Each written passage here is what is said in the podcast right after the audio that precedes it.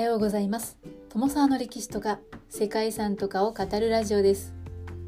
このチャンネルでは社会科の勉強が全くできなかった私が歴史や世界遺産について興味のあるとこだけゆるく自由に語っています。本日ご紹介する世界遺産はジョドレルバンク天文台です。2019年の7月にイギリス北西部チェシャー州ロウワー・ウィジントンにある電波天文台が世界遺産として登録されました。ジョドレルバンク天文台は世界最大級の電波天文観測所でマンチェスター大学の天文物理学者バーナード・ラベルによって1957年から本格的な使用が開始されました。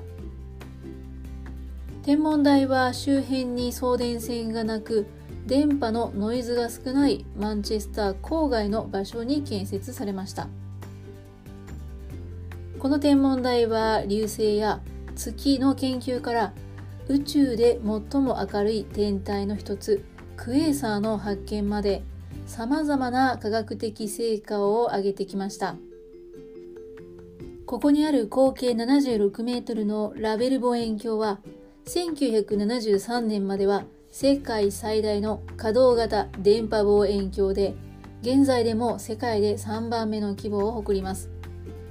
そして世界初の人工衛星スプートニク1号と打ち上げロケット R7 を捉えて冷戦時代にはソ連とアメリカ双方の宇宙探査機を追跡して活躍したことでも知られています。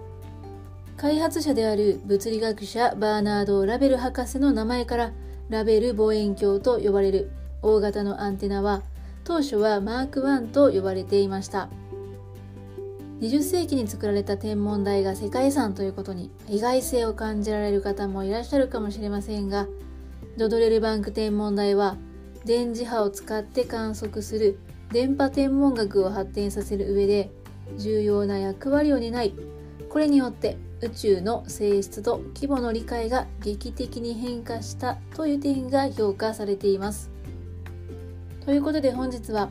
イギリスにある世界最大規模の電波天文観測所が世界遺産に登録されております。ジョドレルバンク天文台をご紹介したいと思います。この番組はキャラクター辞典ワンタンは妖怪について知りたい。パーソナリティ空飛ぶワンタンさんを応援しています。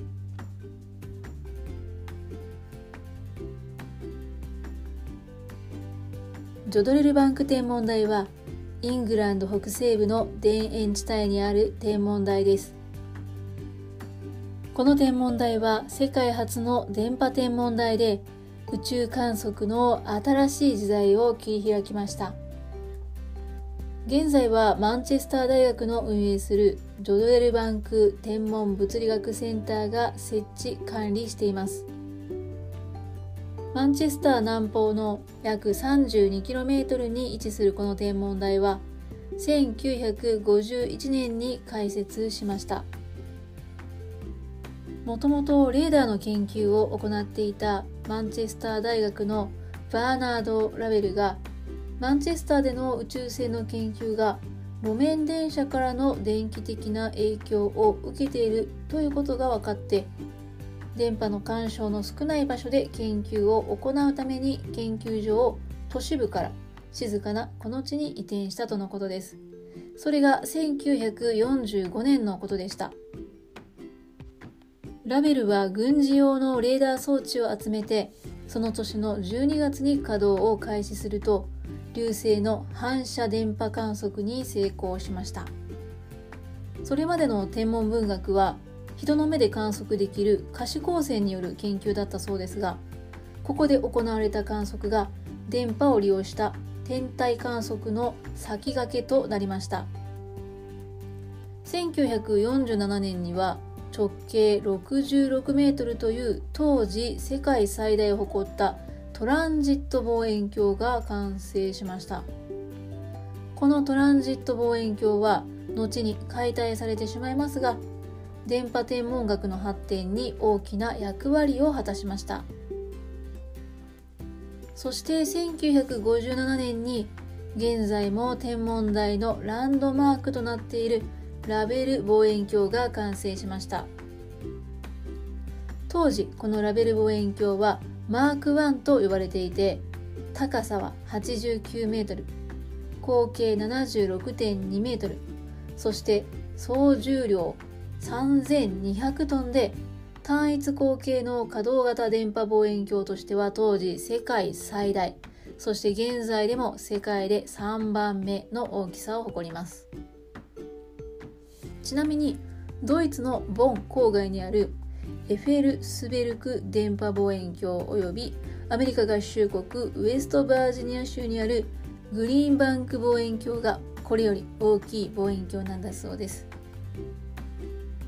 マーク1望遠鏡の製作には当時異常に費用がかかったということでなんとラベルが一時払いの件で監獄にまで入れられた。そんな話もあったそうです。また建設予算節約のために海軍から第一次大戦中の軍艦の砲台を譲り受けてアンテナの課題に利用していたそうです。そんなマーク1望遠鏡は運用開始から2ヶ月後の1957年にソ連が打ち上げた世界初の人工衛星スプートニク1号が発するビープ音を受信しました。マーク1望遠鏡は当時打ち上げロケット R7 を追跡できる西側唯一のレーダーでもあったそうです。開発当初から高い能力を発揮したわけですがジョドレルバンク天文台はこれによって冷戦時代の東西両陣営から注目されるようになりました。1958年の1月ソ連から計画中の月探査機ルナと金星探査機のベネラを追跡してほしいという依頼が届きました。ルナ計画の際にはこの天文台が世界初の人工物体による月面着陸を確認するそんな役割を果たしました。